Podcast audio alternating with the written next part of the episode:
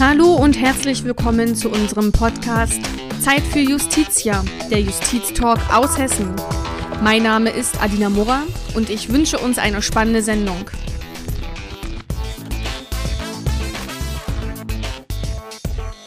In der zweiten Folge unseres Podcasts begrüße ich heute den Präsidenten des Staatsgerichtshofs und des Oberlandesgerichts Frankfurt, Dr. Roman Posek.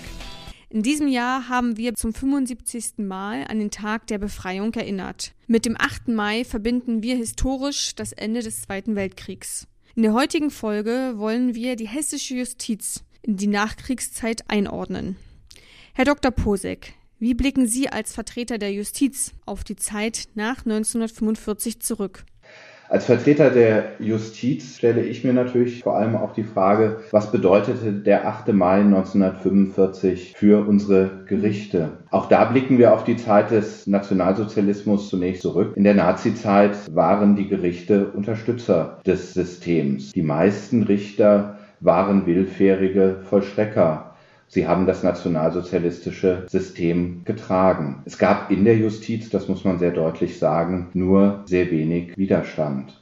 Es gab eine Reihe von Unrechtsurteilen, insbesondere wenn wir an die politische Strafjustiz zurückdenken, da wurden Menschen massiv bestraft, zum Teil mit dem mit Todesstrafe belegt, die sich kritisch über den Nationalsozialismus geäußert hatten, die ähm, Radio gehört hatten, die Informationen weitergegeben haben. Und das waren Urteile, für die die damalige Justiz auch verantwortlich war. Welche Auswirkungen hatte das Ende des Krieges auf die Justiz, insbesondere auf die hessische Justiz? Und wie haben sich diese praktisch gezeigt? Der 8. Mai 1945 war auch eine Initialzündung für einen neuen Rechtsstaat, für eine Chance zum Neuanfang in den Gerichten. Die ersten Schritte waren gerade in Hessen sehr stark durch die Amerikaner als Besatzungsmacht geprägt. In der Justiz war das dadurch spürbar, dass der frühere OLG-Präsident Arthur Ungewitter der sich äh, sehr stark auf die Nationalsozialisten eingelassen hatte, unmittelbar seines Amtes enthoben wurde. In Frankfurt beispielsweise waren schon am 29. März 1945 amerikanische Gesetze in Kraft. Die Amerikaner bestimmten Wilhelm Hohlbach zum Frankfurter Bürgermeister und ihm wurde bereits im April 1945, also vor dem offiziellen Kriegsende, der Auftrag zum Neuaufbau der Frankfurter Justiz erteilt. Für das Oberlandesgericht Frankfurt, für das ich natürlich auch persönlich stehe und spreche, ist dann vor allem der 8. März 1946 ein ganz wichtiges Datum, denn an diesem Tag wurde das OLG Frankfurt neu errichtet. Früher gab es in Hessen drei Oberlandesgerichte, in Darmstadt, in Kassel und in Frankfurt. Ab diesem Datum gab es dann nur noch das Oberlandesgericht Frankfurt, allerdings bis zum heutigen Tag mit Außensenaten in Darmstadt und in Kassel. Der 8. März 1946, der wiederum ohne den 8. Mai 1945 nicht denkbar wäre, war der Neustart in eine neue Zeit in der Frankfurter Justiz. Georg August Sinn war damals Justizminister und er hat großen Wert auf diesen Neubeginn gelegt und seine Erwartungen auch in der Ansprache anlässlich der Eröffnung sehr deutlich formuliert. Ich zitiere ihn. Die Zeit, die vor uns liegt, und die Vergangenheit sind zwei Welten, zwischen denen es keine Verbindung, keine Brücke, keinen Kompromiss gibt. Nach dem Versagen der Richterschaft in der NS-Zeit hat er auch einen ganz klaren Appell an die neuen Richter gerichtet. Ich zitiere ihn noch einmal. Die Erneuerung des Rechts aber setzt auch eine Erneuerung des Richterstandes voraus. An die Stelle des farblos richtenden Beamten muss der Richter treten, der ausgestattet mit der Toga der richterlichen Unabhängigkeit sich als leidenschaftlicher Repräsentant einer neuen demokratischen und sozialen Gemeinschaft fühlt. Inwieweit war die hessische Justiz noch mit Altlasten aus der NS-Zeit behaftet und wie zeigte sich das in der Richterschaft? In Hessen hatten wir nach dem Krieg die gute Entwicklung, dass es weniger belastete Richter in der Justiz gab, als das in den meisten anderen Bundesländern der Fall war. Das ist vor allem darauf zurückzuführen, dass in Hessen Personen tonangebend waren, die selbst Verfolgte des Nationalsozialismus waren. Georg August Sinn hatte ich schon genannt.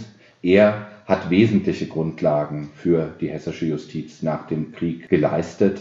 Daneben aber auch der allseits bekannte Fritz Bauer, aber auch Kurt Staff, der Frankfurter OLG-Präsident von 1951 bis 1970 war. Alle drei waren Verfolgte der Nationalsozialisten. Alle drei haben maßgeblich am Wiederaufbau der hessischen Justiz nach dem Krieg mitgewirkt. Ergebnis war, dass beim Oberlandesgericht zum Beispiel 1953 25 Prozent der Richter aus einer NS-Vergangenheit heraus belastet waren. 1960 waren es 20 Prozent. Man mag sagen, dass das doch immer noch relativ hohe Anteile sind, aber wenn man es mit anderen Bundesländern vergleicht, sind es jedenfalls wesentlich geringere Anteile. Herr Dr. Posek, lassen Sie uns über die juristische Aufarbeitung der NS-Zeit sprechen. Was ist dabei eher kritisch und was vielleicht sogar positiv hervorzuheben? Natürlich gibt es auch, wenn man die Justiz in der Nachkriegszeit nach dem 8. Mai 1945 betrachtet, Entwicklungen, die aus heutiger Sicht nicht als gut bezeichnet werden können. Dazu gehört insbesondere, dass es keine konsequente juristische Aufarbeitung der Verbrechen der Nazis gegeben hat. Nazirichter kamen juristisch überwiegend davon. Es hat aber auch keine erfolgreiche Aufarbeitung der sonstigen Verbrechen der Verantwortungsträger des Naziregimes gegeben. Immerhin, wir können in Frankfurt auf ein leuchtendes Gegenbeispiel verweisen, nämlich den Auschwitz-Prozess, der hier in Frankfurt vor 50 Jahren stattgefunden hat. Ich denke jetzt in diesen Tagen des Kriegsendes vor 75 Jahren auch an eine Veranstaltung zurück, die wir im Februar im Oberlandesgericht damals noch mit Publikum durchführen konnten. Wir hatten Gerhard Wiese eingeladen, der heute 92 Jahre alt ist und damals schon in dem Auschwitz-Verfahren als junger Staatsanwalt tätig war. Er hat uns sehr authentisch über das Verfahren, die Abgründe von Auschwitz und die Persönlichkeiten der Täter berichtet. Der Beharrlichkeit der Ankläger unter der Federführung von Fritz Bauer ist es zu verdanken, dass am Ende des Verfahrens ein rechtskräftiges Urteil stand, in dem festgehalten wurde, was in Auschwitz passiert ist, mitsamt der Existenz von Gaskammern und Krematorien. Ich zitiere Gerhard Wiese in der Veranstaltung bei uns im Oberlandesgericht. Keiner sollte danach mehr behaupten können, dass es sowas nicht gegeben hat. Das war damit höchstrichterlich bestätigt worden. Wenden wir uns nun der Gegenwart zu. Was hat Deutschland Ihrer Ansicht nach aus der NS-Zeit gelernt, insbesondere natürlich unter dem juristischen Aspekt? Unser Land ist durch eine lebendige Erinnerungskultur in den letzten Jahrzehnten geprägt gewesen. Es hat ein sehr festes Band des Nie wieder, des Nie wieder Krieg, des Nie wieder Diktatur in unserem Land in den vergangenen 75 Jahren gegeben. Nach meiner Wahrnehmung hat dieses Band Brüche bekommen. Das liegt zunächst daran, dass wir nur noch auf sehr wenige Zeitzeugen zurückgreifen können. Das liegt aber auch daran, dass es inzwischen im politischen Raum unerträgliche Relativierungen der Zeit des Nationalsozialismus gibt wenn beispielsweise von einem Vogelschiss in der deutschen Geschichte die Rede ist oder gar eine erinnerungspolitische Wende gefordert wird. Das sind Relativierungen aus einem politischen Kalkül heraus. Sie machen auch ganz deutlich, vor welchen neuen Gefahren wir heute stehen. Gefahren, die vor allen Dingen von dem fließenden Übergang vom Rechtspopulismus zum Rechtsextremismus und schließlich zum Rechtsterrorismus ausgehen. Diese Gefahren sind sehr real. Sie bedrohen das Leben von Menschen und den gesellschaftlichen Zusammenhalt. Halle und Hanau stehen beispielhaft für diese erschreckende Entwicklung.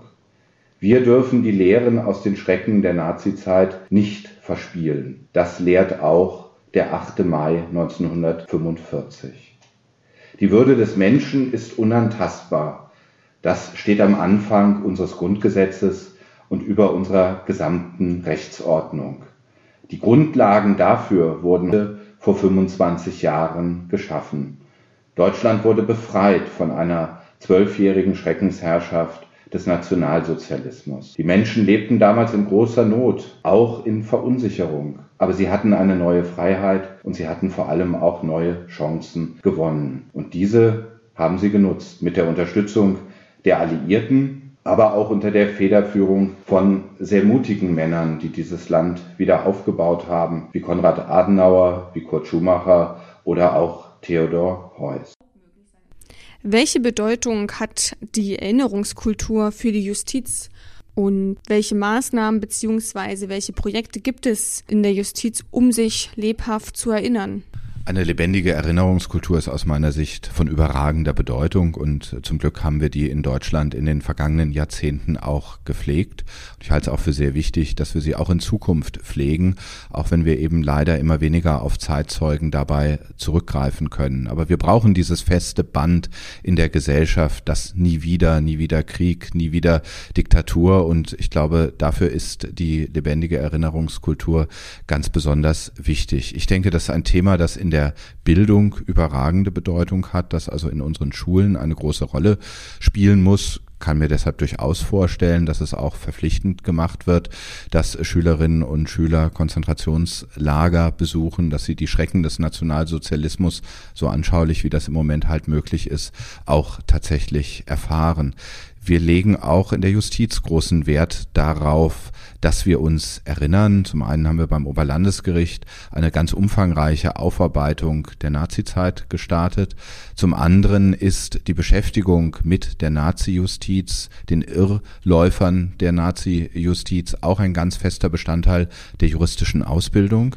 Also beispielsweise haben wir für Referendare Tagungen und wir haben auch Tagungen für junge Richter und junge Staatsanwälte, also Berufsanfänger, bei denen ist es verpflichtend, dass sie sich mit der Zeit des Nationalsozialismus auseinandersetzen. Es darf nie wieder so weit kommen, dass Richter, dass Staatsanwälte das Recht so pervertieren, wie es leider unsere Vorgänger in der Nazizeit gemacht haben. Und dafür brauchen wir Aufklärung, Bildung und Diskussion.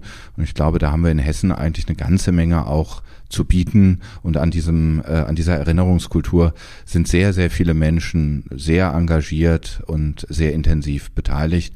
Und das ist gut so. Und das sollten wir uns auch nicht von denen kaputt machen lassen, die von dieser Erinnerungskultur nichts halten. Sehr geehrter Herr Dr. Posek, vielen Dank für die historische Einordnung und für die interessanten Einblicke in die unterschiedlichen Phasen der Justiz nach 1945. Damit bedanke ich mich auch an alle Zuhörerinnen und Zuhörer, die eingeschaltet haben in unsere zweite Folge des Podcasts. In der nächsten Folge wird Herr Schönstedt, der VGH-Präsident, unser Gast sein. Also einschalten nicht vergessen, wenn es wieder heißt Zeit für Justitia, der Justiztalk aus Hessen.